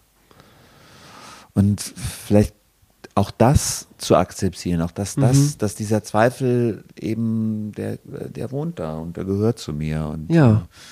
Ja. Äh, und äh, der, ja, it's maybe a quality as well. Ja. Äh, ist es dann eigentlich so, dann wann, wann der, der Zweifel angefangen hat, dann äh, nach, wenn dieses Aufmerksamkeit und so, ist er dann nie weggegangen oder schon manchmal? Und gab's, weißt du, gab es vielleicht auch noch Projekten oder mit Regisseurinnen, dass du gearbeitet hast und dass, dass die dich so völlig so, dass du dachtest, so, ich fühle mich gut, ich fühle mich kompetent und ich fühle mich gar nicht, ich zweifle jetzt nicht. Oder ist es so ab dann immer geblieben? Mm, jein. Also natürlich gibt es Projekte mit, mit Menschen, die wahnsinnig viel Spaß gemacht haben, die mir ganz große Freude gemacht haben und äh, vor allem als ich dann auch als Regisseur gearbeitet habe, wo ich so gut wie zweifelsfrei war. Aber mhm. so ein Rest ist da und ich glaube, dass ich erst begriffen habe, dass der immer da war, schon als, als Kind, dass, dass, dass ich schon als Kind mh, mm, dass in dem Moment, wo ein Bewusstsein kommt, auch dieser, dieser Zweifel irgendwo geschlummert hat. Und das sich in Frage stellen. Und das hat sicher viel mit Erziehung und auch viel mit der, was ich vorhin schon mal gesagt habe, mit dieser großen grundchristlichen Erziehung, die man, die man hat und die ich zum Beispiel auch bei unserem Chef, bei Johann Simons spüre, der anders, aber natürlich auch in einer protestantischen Welt aufgewachsen ist. Vielleicht ist das was, was so da reingesät wird. Also wo ich so denke, Religion ist ganz schön krass. Religion macht viel mit den Menschen, weil es eben in, in, in Kinder reingeht, die sich da vielleicht, die eigentlich offene Systeme sind. Und wenn, wenn man hört, dass das Leben eigentlich Sünde ist und dass man eigentlich als Mensch sündig ist, wenn man auf die Welt kommt und dass man die Erbsünde hat und dass man die mitschleppt und dass es eigentlich nur darum geht, irgendwie Gutes zu tun im Leben. Ich denke, das ist doch schrecklich. Es ist so wirklich schrecklich. Und auch wenn ich das intellektuell alles durchschaue, ist es ähm, ist etwas ganz tief in mir gepflanzt und ich glaube in vielen Menschen. Und das ist die Frage, wie viel lässt man davon zu? Und jeder Mensch hat andere Mechanismen, damit umzugehen. Und manche schieben sie total weg. Und ähm, meine Mutter zum Beispiel war auch, ist auch sehr, so aufgewachsen und die hat, war als junge Frau, hat sie dann total, also gefühlt, ich war ja nicht dabei, als sie junge Frau war, aber wenn ich Fotos von ihr sehe, so rebelliert dagegen und war so, war ganz schick und hat geraucht und so. Und als sie dann älter war, war sie auch leider sehr, sehr krank.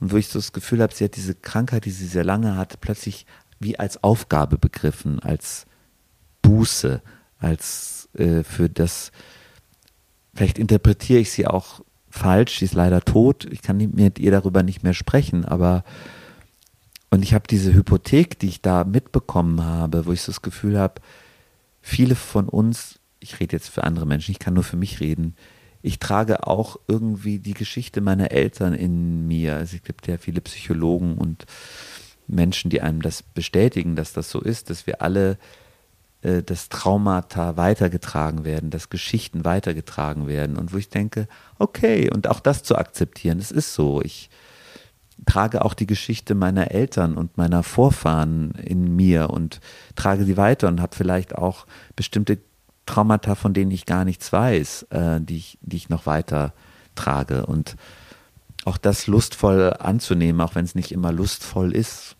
Mhm. Was ich komme wieder ganz weit weg. Ich. Ja. ähm, ähm, I'm so sorry. Du hast äh, selber jetzt äh, angefangen zu reden über dein äh, Regie, äh, ähm, äh, die Regieprojekte, die du gemacht hast. Ähm, was ist ein Projekt gewesen, das, äh, das, das sehr wichtig war für dich? War das vielleicht dein erstes Regieprojekt oder und wie ist das ein bisschen ja, gekommen? Naja, überhaupt die zu entdecken, dass ich Regisseur bin, das habe ich nicht selber gemacht, sondern es hat eben über diese Arbeit mit den Jugendlichen angefangen, die ich dann in Augsburg gemacht habe und dann später auch wieder hier in Bochum, ähm, in meinem ersten Engagement in Bochum und gemerkt, dass mir das total Freude macht und habe aber auch immer gedacht, naja, wenn wir schon arbeiten, dann möchte ich auch was zeigen. Und dann haben wir Stücke entwickelt, ich habe auch ein Stück geschrieben, ähm, oder ganz eigene Fassungen gemacht. Mir war immer wichtig, dass das immer was mit diesen Menschen zu tun haben muss, die dort sind in meiner Gruppe, dass ich ihnen nichts aufzwingen will oder wo ich so denke, es hat, also für mich entsteht tolles Theater, wenn man die Menschen hat, die da sind, also diese Gruppe, dieses Ensemble und vielleicht einen Stoff, der erstmal weit weg ist und wo man sich, wo wir uns alle in der Mitte treffen. Was macht dieses, dieser Stoff. Und die eine der ersten wichtigen Arbeiten war, war, war was ich hier gemacht habe im Schauspielhaus mit jungen, mit jungen Menschen, war äh, ein Stück, das hieß Zwischen, weil ich dachte, ah, so fühle ich mich auch ganz oft dazwischen. Ich bin jetzt eigentlich schon erwachsen, aber oft fühle ich mich immer noch als Kind. Und so geht es mir auch heute noch, dass ich oft denke, ich bin so alt wie meine jungen Kollegen. Und dann denke ich, nein, ich bin nicht so alt wie meine jungen Kollegen, aber ich fühle mich dann auch nicht so wie meine älteren oder gleichaltrigen Kollegen oft. Vom, nur vom Gefühl her, obwohl es biologisch so ist und auch von meiner Erfahrung. Dass ich dachte, ah, das ist was, was ich mit diesen Menschen wahrscheinlich teilen kann, weil die auch so dazwischen sind in ihrem Leben. Die sind nicht mehr Kinder, die sind aber auch keine Erwachsenen und die sind zwischen Berufsausbildung und äh, Leben und äh, vielleicht auch in der Sexualität noch nicht so, dass sie wissen, was sie eigentlich wollen. Und dann haben wir ein Stück dazu entwickelt, angelegt an ein bisschen an Sommernachtstraum. Es gab sozusagen eine Art Puckfigur, die alle so in eine Art Identitätsfindungsprozess gestürzt hat. Eine Gruppe von Jugendlichen, die in ein Ferienhaus fährt und dann in ein so, und das war irgendwie eine sehr schöne Arbeit und ähm, habe da angefangen mit auch mit kleinen choreografischen Elementen zu arbeiten, habe viel mit Catwalk gearbeitet, weil ich Catwalk ganz toll fand. Ähm, also so auch so ein bisschen und mit so Bildern und aber auch mit Text und fand irgendwie diese Mischung toll, weil ich so dachte, die können sich einbringen, aber trotzdem hat es auch eine Form und auch ein so und das hat dann äh, der, einen Regieassistent hier vom Schauspielhaus gesehen, der gerade dabei war, mit anderen, mit einem anderen Kollegen ein kleines Theater hier zu gründen, das Rottstraße 5 Theater, was es immer noch gibt, und hat gesagt, Michi, du bist mein erster Regisseur. Und ich so, hey, ich bin doch nicht Regisseur. Doch, weil ihn, er, er, ihn hat das irgendwie wahnsinnig berührt oder das hat ihm unglaublich gut gefallen. Er hat gesagt, ich will, dass du was machst. Und der hatte so eine sehr überzeugende Art zu sagen, was sehr chefmäßiges zu sagen. Wenn ich sage, du bist Regisseur, dann bist du Regisseur. Ich sage, okay, dann bin ich Regisseur. Und dann habe ich da meine erste richtige Regie gemacht, auch mit Kollegen, die ich sehr geschätzt habe, was und auch ein Stück, was ich ganz toll fand, Disney Killer von Philip Ridley.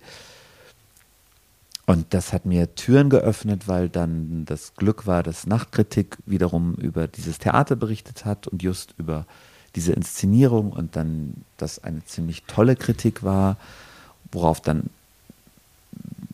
auch im Theater Leute gucken gekommen sind und dadurch habe ich dann meinen ersten Job wieder an einem Stadttheater bekommen und da gleich eine Uraufführung. Also da ist es dann, ist meine Regiekarriere gestartet, ohne dass ich die so geplant hatte. Und das war eine sehr glückliche Zeit, weil ich auch in der Zeit eine große Krise mit dem Spielen hatte. Ich dachte, ich will eigentlich gar nicht mehr spielen. Das war so vor elf Jahren war etwas passiert oder?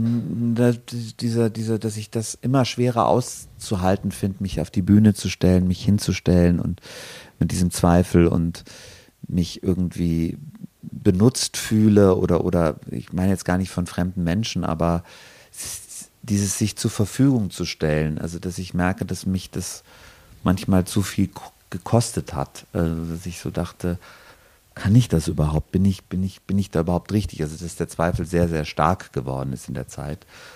Und in der Zeit hat mich dann das, und dann hat mich das, also ich gemerkt, dass ich diesen Zweifel, als ich Regie geführt habe, überhaupt nicht hatte. Also die ersten Male, die ersten Jahre gar nicht hatte und auch da relativ schnell viel Bestätigung bekommen habe, weil auch dann die erste Arbeit in Bonn an dem Theater sehr, sehr gut besprochen wurde, auch mit den Schauspielern, mit denen ich gearbeitet habe ähm, mit eben Feline, die ich heute verabschiedet habe für mich aus Bochum nach zehn Jahren. Die hat da mitgespielt und wir sind seitdem befreundet. Es war irgendwie auch eine sehr beglückende Arbeit. Auch mit dem Autor von dem Stück bin ich noch befreundet. Mit dem habe ich später auch nochmal eine sehr schöne Arbeit gemacht oder wir haben eine Stückentwicklung gemacht. Ähm, so, also das war irgendwie alles und dann ging das irgendwie so weiter ähm, und lief erstmal ganz gut. Ich habe dann nicht nur an Stadttheatern gearbeitet, sondern auch weiter noch an der Rottstraße.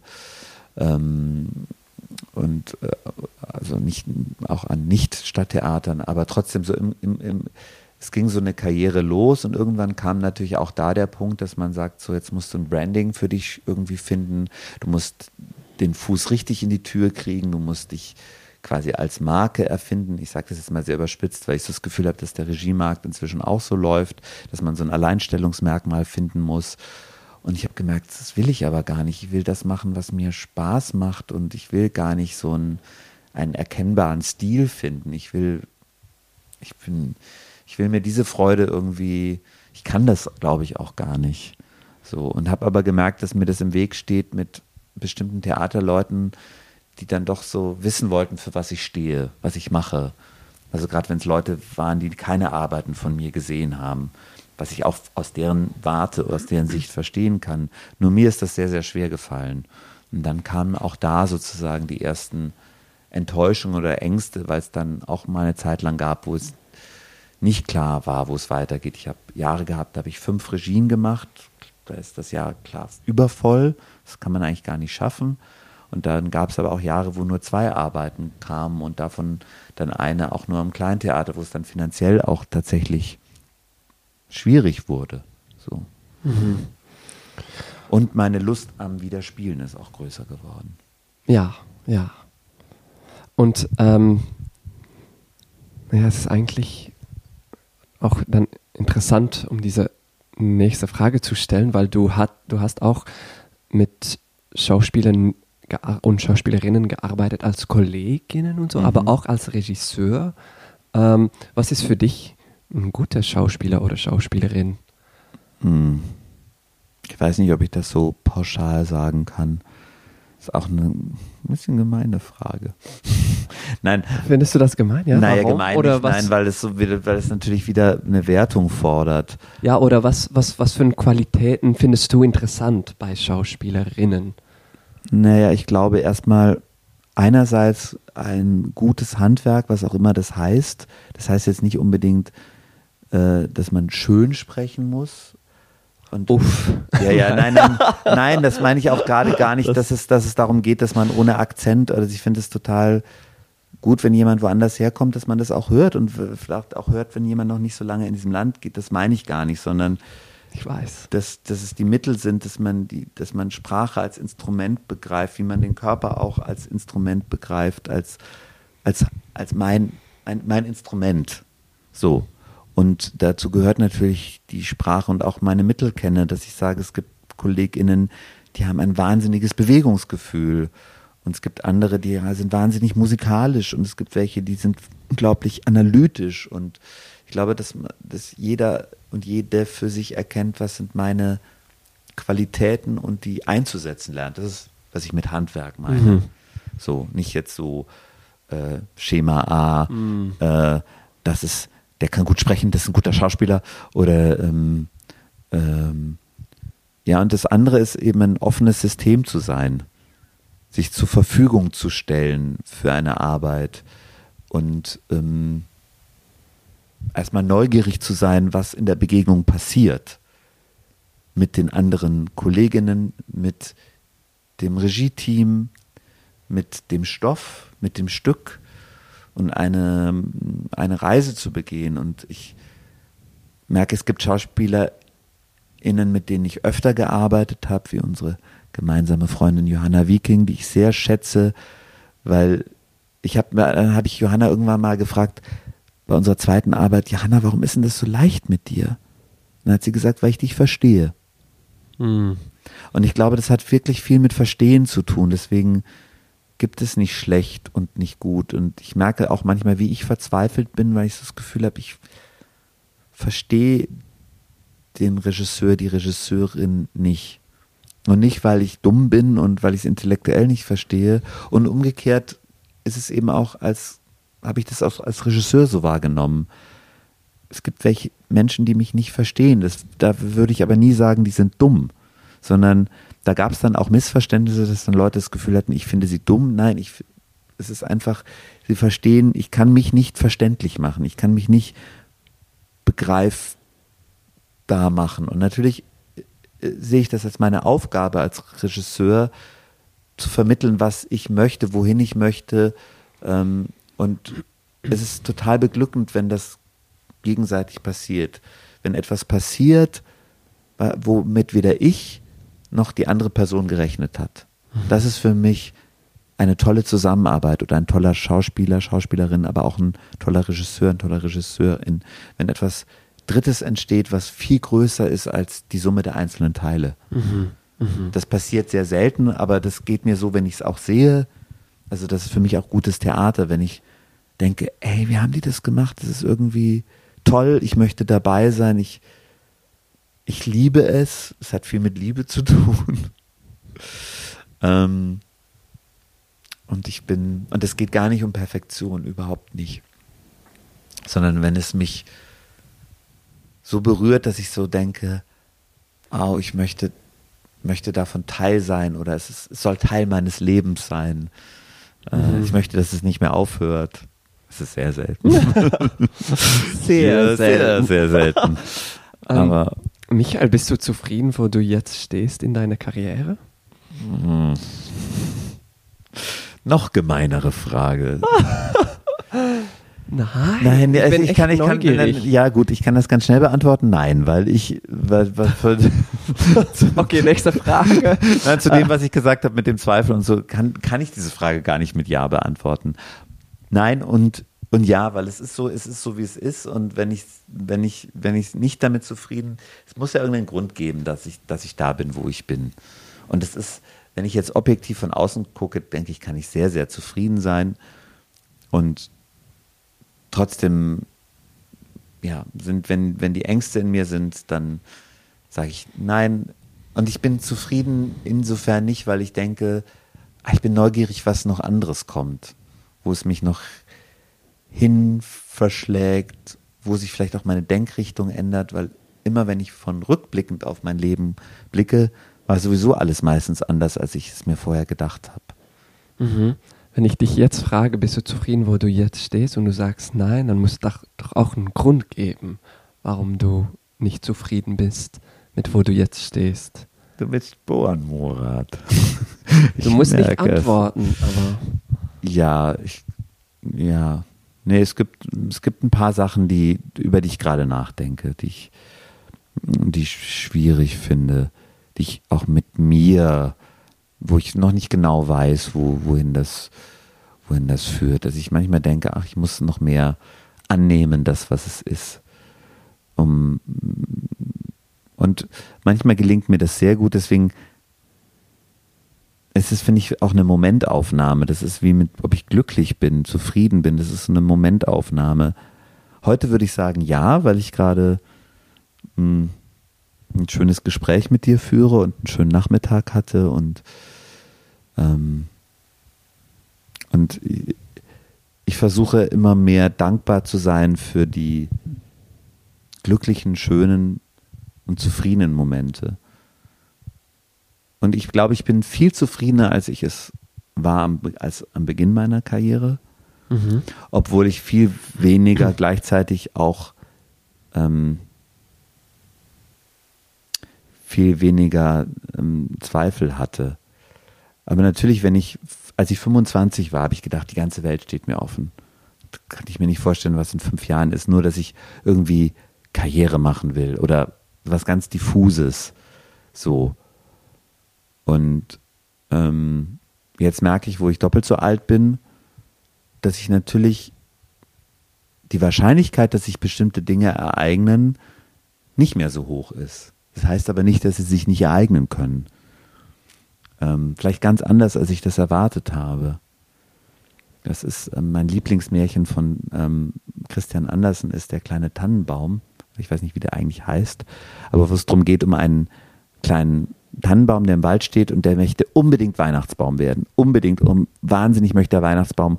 Und die Sonne kommt und sagt, ey, freu dich an der Sonne und die Vögel kommen, freu dich an unserem Gezwitscher und sagt, nein, ich will, ich will Weihnachtsbaum werden. Und dann wird er Weihnachtsbaum und findet es ganz toll, aber leider nur für einen Tag und am nächsten Tag steht er in der Ecke und er hat aber mal ein Märchen gehört, dass es irgendwann dann das Klumpe Dumpe, wer auch immer das ist, die Treppe hinunterfiel und trotzdem die Prinzessin bekommt. Und er hält so an diesem Gedanken fest, bis zu dem Moment, wo er verbrannt wird auf dem Hof und denkt immer noch, Klumpe Dumpe fiel die Treppe hinunter, bekam die Prinzessin. Und ich, dieses Märchen hat mich schon als Kind wahnsinnig gerührt und tut das heute noch, weil ich denke, es hat dass, dass es eigentlich darum geht, den Moment zu feiern und zu genießen und ich mich immer freue, wenn mir das gelingt. Sowohl im Leben als auch im Beruf. Mhm. Und dann bin ich auch zufrieden und dann bin ich auch glücklich. Was wünschst du dir noch für deine Karriere? Das, genau das, dass ich das kann, dass ich nicht ja. immer denke, ich bekomme doch noch die Prinzessin, sondern dass ich denke, ähm, viele gute Momente und viele Erkenntnisse und Begegnungen und äh, ja, dass ich, dass ich, dass ich aufgeregt bleibe, dass ich, dass ich nicht, vielleicht nicht zufrieden wäre im, im Sinne von, ja, jetzt weiß ich, wie es geht, weil ich glaube, dann wird man zynisch oder sarkastisch und schließt ab. Und ich glaube, das andere ist anstrengender so mit diesem ganzen Auf und Ab und Zweifeln und so. Aber eigentlich möchte ich so offen bleiben. Auch wenn ganz oft alles in mir schreit, mach zu, mach zu, mach zu. Das tut zu weh. Mhm. Ähm, gibt es eine Frage oder ein Thema, die dich jetzt beschäftigt in äh, Bezug zu deiner Arbeit? Hm. Ja, eigentlich genau das, was ich gerade gesagt habe. Wie schaffe ich es, ähm, auch wenn manchmal äußere Dinge dagegen sprechen oder gerade keine konkrete Perspektive ist, wie es weitergeht, offen zu bleiben, erstmal zuzuhören, nicht schon eine fertige Meinung zu haben, auch wenn es Begegnungen gibt mit Menschen zu sagen, es geht nicht darum, dass ich recht habe, sondern es geht darum, mm, auch mir versuchen, mich in die Perspektive von dem anderen Menschen reinzuversetzen und sagen, vielleicht hat er gerade einen schlechten Tag, vielleicht hat er ganz viel Angst oder vielleicht hat sie, es sind ja nicht nur immer Männer, wenn ich jetzt mal eher sage, vielleicht hat aber der andere Mensch, Ja. unsere Sprache ist nun leider sehr männlich, ähm, ja, das, das äh, mir öfter zu sagen, weil es mir dann besser geht, Mhm. mich weniger zu ärgern, Mhm. ist ein großes Ziel. Ja. Äh, ich weiß, dass dir auch eigentlich politische Themen auch äh, interessant interessieren. Ja, ja. ähm, einerseits liegt mir irgendwie äh, das, das Klima am Herzen, weil ich so jemand bin, ich bin eigentlich sehr faul, sehr bequem. Ähm, und auf der anderen Seite gibt es aber auch, dass ich den, den anderen in mir, der sagt, naja, das musste ich auch jemand aus dieser Faulheit rausholen und aus dieser Bequemlichkeit. Und wir leben ja alle in einer Welt, wo, wir alles, so gut wie alles zur Verfügung haben. Aber zu begreifen, dass diese Ressourcen endlich sind, ist, glaube ich, ganz wichtig. Und da hat mich schon auch die Fridays for Future Bewegung nochmal aufgeweckt. Ich dachte, diese jungen Menschen, die da auf die Straße gehen, die haben ja total recht, weil es geht um ihre Zukunft. Und ähm, ich bin ganz schön wie die Made im Speck. Ich lasse es mir ganz schön gut gehen und ähm, habe gedacht, dass, äh, da muss ich ein bisschen an mir selber arbeiten und vielleicht gucken, wo kann ich nachhaltiger werden. Aber ich finde eben ganz wichtig, dass auch, ähm, dass es nicht nur der Einzelne ist, der die Verantwortung hat, sondern auch die Gesellschaft. Und die Gesellschaft sind unsere Politiker und ist auch unsere Politik. Und ich finde auch, dass es eben aus der Politik Maßgaben geben muss und wir dafür kämpfen müssen, dass eben bestimmte Sachen so äh, nicht mehr erlaubt werden oder verboten werden, damit oder Einschränkungen gibt, damit, damit die Leute begreifen, dass es so nicht weitergehen kann, Mhm. wenn wir ähm, wenn wir ja, wenn wir nicht unsere unsere Welt sowieso schon gegen die Wand gefahren haben. Und weil ich glaube, dass es vielen so geht wie mir, dass wir eigentlich schon das eigentlich ganz toll finden und wichtig finden, sich ums Klima zu kümmern, aber wenn es dann so um die konkreten Maßnahmen gehen, wir doch alle sehr bequem sind und sehr profitieren wollen. Also nicht alle, aber viele von uns. Ich will gar nicht für alle Menschen sprechen. Und das Zweite, was mich irgendwie sehr auch bewegt hat oder bewegt gerade, ist ähm, Machtstrukturen und ähm, auch, ähm, wie gehen wir miteinander um? Wie wollen wir miteinander leben? Das hat auch was mit dem Klima zu tun. Deswegen habe ich zusammen mit Veronika Nickel, einer Kollegin von uns, ein Forum entworfen. Das heißt, wie wollen wir hier leben? Wo wir mit Akteurinnen der Stadt und Expertinnen von außen sprechen, wie ist eigentlich eine Stadtgesellschaft, wie geht mit, man miteinander um? Hauptsächlich bezogen auf, auch auf Klimathemen. Aber ich bin, es hat mich so ein bisschen politisiert, weil ich dachte, ja, aber was ist denn sonst mit meinem Privatleben? Und wo ich mein Privatleben dachte, ja, das ist, ist aber eigentlich, solange es sozusagen Diskriminierung und Herabsetzung von marginalisierten Gruppen gibt, muss auch mein Privatleben politisch sein und politisch, politischer werden. Ähm, und es gab vor nicht allzu langer Zeit die Bewegung Act Out, wo sich 180 oder 81 Schauspieler öffentlich geoutet haben als äh, schwul, lesbisch, binär, trans, queer. Ähm, war ein großer Artikel in der Süddeutschen und es hat ein großes Medienecho gehabt, weil man dachte, ach ja, die Medien, also die Medien, Theaterbranche, Kunstbranche, die sind doch so offen. Und anscheinend ist sie doch nicht so offen. Und anscheinend gibt es doch Diskriminierung. Anscheinend wird doch SchauspielerInnen gesagt, naja, zu einer Schauspielerin, zeig dich nicht mit deiner Partnerin am roten Teppich, wenn du noch diese Rolle als Tatortkommissarin unbedingt haben willst oder so. Also das ist jetzt nur so ein Beispiel. Ähm, und wo wir natürlich auch an einem, einem Theater leben, wo es jetzt meine ich, in dem Sinne nie offene Diskriminierung erfahren habe, aber trotzdem ich merke, dass das Wort schwul für mich trotzdem ein Schimpfwort war und ist und es wird auch noch benutzt und ich natürlich als Kind damit konfrontiert worden bin und natürlich, worüber ich vorhin gesprochen habe, dieser dieses geliebt werden wollen und etwas anderes zu können als ich, als die anderen, äh, etwas zu kompensieren, hat damit zu tun, weil ich natürlich im Sport gemobbt worden bin, weil ich nicht gerne Fußball gespielt habe. Und wenn ich äh, in eine Zeitung wie die Süddeutsche gucke, dass bei Sport sind die ersten vier Seiten Fußball. Und wenn ich über, mit vielen meiner sehr geschätzten äh, Kollegen spreche, ist für die ein großes gemeinsames Thema Fußball. Da bin ich außen vor. Da werde ich, da kann ich mich natürlich versuchen, irgendwie mit zu unterhalten. Ich kann mich versuchen, damit reinzubringen, aber eigentlich werde ich da rausgelassen. Und so ist es bei ganz vielen anderen. Es gibt keine direkte Diskriminierung. Aber natürlich, wenn wir unseren, unsere Stücke angucken, ähm, die sind voll mit heteronormativen, patriarchalen, rassistischen, kolonialistischen Strukturen.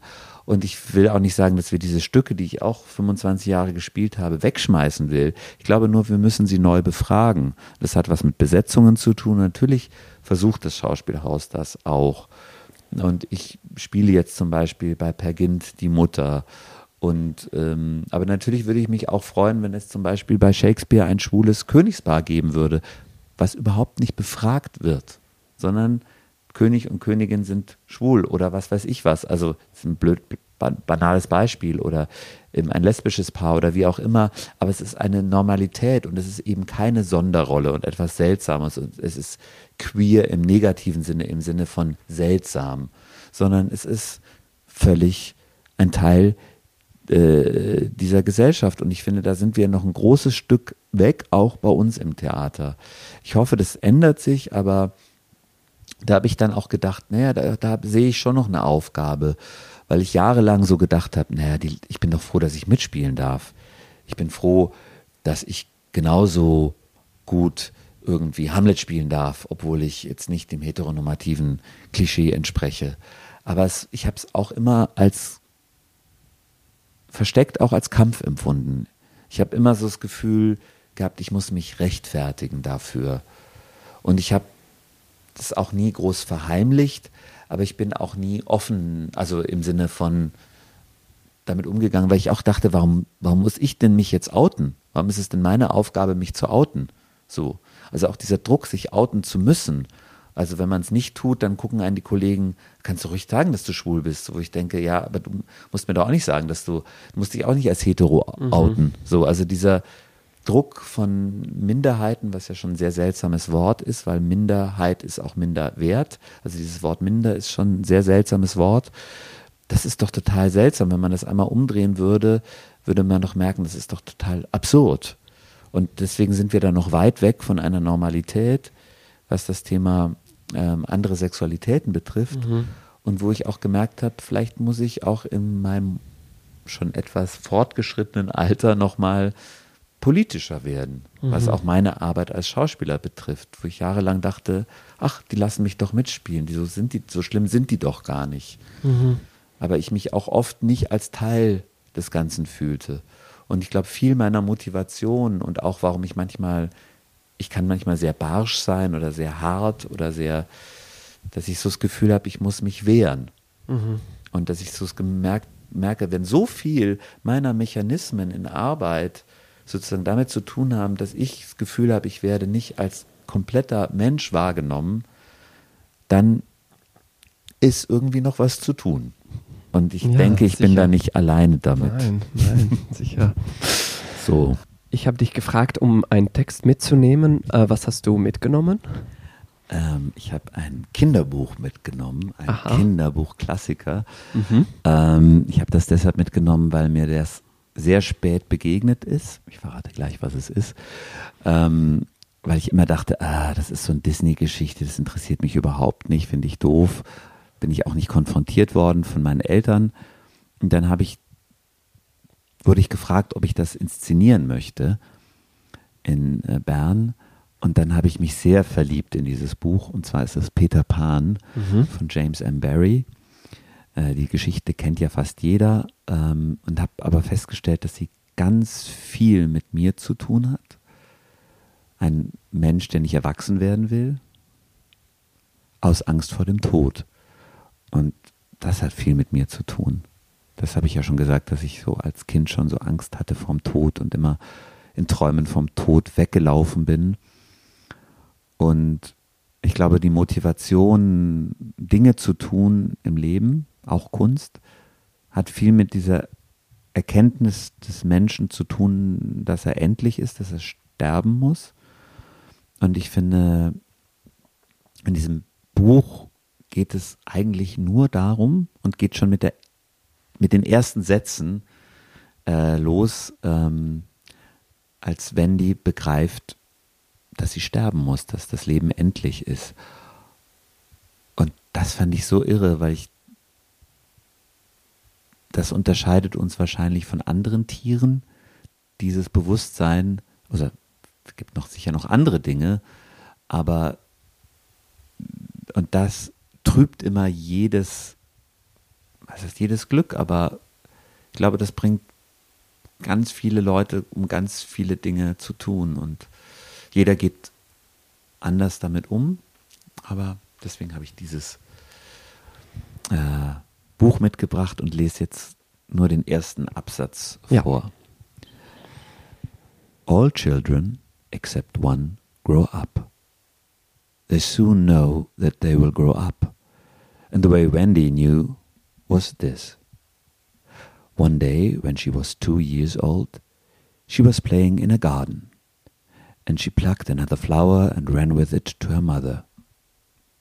I suppose she must have looked rather delightful, for Mrs. Darling put her hand to her heart and cried, Oh, why can't you remain like this forever? This was all that passed between them on the subject. But henceforth, Wendy knew that she must grow up. You always know after you are two. Two is the beginning of the end. Ja, two is the beginning of the end. Ja, das ist hart, ne? Das Also das in, in einem Kinderbuch in, äh, im ersten Absatz steht, zwei ist der Anfang vom Ende. Ja. Und Peter, den dann Wendy besucht, sagt später, to die will be an awful nice adventure oder sowas. Also ungefähr das. Also sterben wird ein schrecklich schönes Abenteuer werden. Und der Hook, der Gegenspieler von Peter Pan, das ist immer ein alter Pirat, der hört immer Tick-Tack, Tick-Tack, Tick-Tack, das Krokodil. Und das ist jemand, der auch nicht akzeptieren kann, dass das Leben endlich ist. Und das war bestimmt auch mal ein Kind und dann ist es ein alter, mürrischer, böser Pirat geworden. Mhm. Und ich glaube, es geht darum, dass man sich diesem Krokodil, das da über die Insel schleicht, das eine Uhr verschluckt hat, was ich sehr lustig finde. Und das finde ich so toll an dem Buch, dass es wahnsinnig lustig ist und ähm, fantasievoll und trotzdem eigentlich ähm, in allem drum geht. Und es geht darum, dass Wendy reist nach Neverland zu Peter Pan und sie entscheidet sich aber erwachsen zu werden und vergisst irgendwann auch Peter Pan. Also es geht auch darum, dass wir alle vergessen, dass wir mal in Neverland waren, vielleicht als Kinder, was ich auch sehr, sehr schön finde. Ein, ein Land, wo alles möglich ist. Eine Mhm. Insel, eine Abenteuerinsel, auf der alles möglich ist. Bisschen, bisschen auch was, in der beste Fall auch was das Theater sein kann eigentlich, denke ich so jetzt. Ja, sehr. Wenn, wenn das schön ist, dann ist es, ist auch ein Zustand, was ich gesagt habe, dass man möchte, dass das nicht aufhört und dass, dass, dass das Glück auch so groß ist und so und es um den Moment geht. Und das geht es auch in Neverland. Es geht um diese Abenteuer, die man in dem Moment erlebt und die sind so aufregend, dass man das Gefühl hat, die können gar nicht gut ausgehen und dann gehen sie doch gut aus. Und ja, wäre schön, wenn das, ähm, wenn das im Theater so ist. Gibt es etwas, das du noch unbedingt machen möchtest, äh, bevor du stirbst? Also, Ja, Murat, viel Zeit habe ich nicht mehr. Nein, das ist, das ist zynisch gegenüber den Leuten, die wirklich schwer krank sind. Aber nein, ich meine so, ja, nein, aber ich finde es eine so sehr, gibt es noch etwas, das du gerne ich machen finde es eine sehr, sehr gute Frage, weil ich je älter ich werde und das klingt jetzt auch schon so altersweise, aber natürlich denke, jetzt habe ich noch Energie und jetzt habe ich noch Kraft und eigentlich möchte ich doch noch mal in einem anderen Land leben und ähm, an einem ganz tollen Ort und das Meer braust zu meinen Füßen und ich baue mein eigenes Gemüse an und ich mache nur das, was ich möchte und ich bin verbunden mit dem, was ich tue. Und warum bin ich denn ich liebe Bochum, aber trotzdem, warum bin ich in einer Stadt, wo es nicht so ist? Und warum ärgere ich mich dann oft so an in meiner Arbeit auch und lass mich ärgern und bin unglücklich? Und ähm, das sind schon so Fragen, die werden auch immer größer, dass ich denke, warum nicht jetzt das Abenteuer wagen und äh, das andere wird sich dann schon finden. Ja, also das sind so, wo du vorhin gefragt hast, was sind das so Fragen, die ich in mir bewege? auch loslassen zu können. Und ähm, ja, und auch, ich finde es ganz toll zu reisen, was natürlich momentan angesichts, wir haben ja so eine kleine Pandemie noch, ähm, äh, aber ich, weil ich ja vorhin gesagt habe, ich habe Angst vor Abenteuern, aber ich habe auch eine ganz große Sehnsucht nach, äh, nach anderen Ländern und Kulturen und einfach viel zu sehen von der Welt, weil ich denke, hey, jetzt habe ich dieses Leben und das ist so großartig. Ich, ja, ich, ich, ich möchte einfach das Leben genießen, so gut ich kann. Mhm. Ja, ich wünsche dir das. Ja, und äh, äh, auch, auch mit, auch in der Arbeit, auch mit euch, ja. KollegInnen, die ich ja doch sehr, sehr schätze. Ich bin also, ja, bin ich zufrieden. Ich bin sehr, ich finde es ganz toll, mit welches, welche KollegInnen ich habe und welche Menschen ich da kennenlerne. Und ja. Ja, gleichfalls. Danke, Michael. Danke, Murat.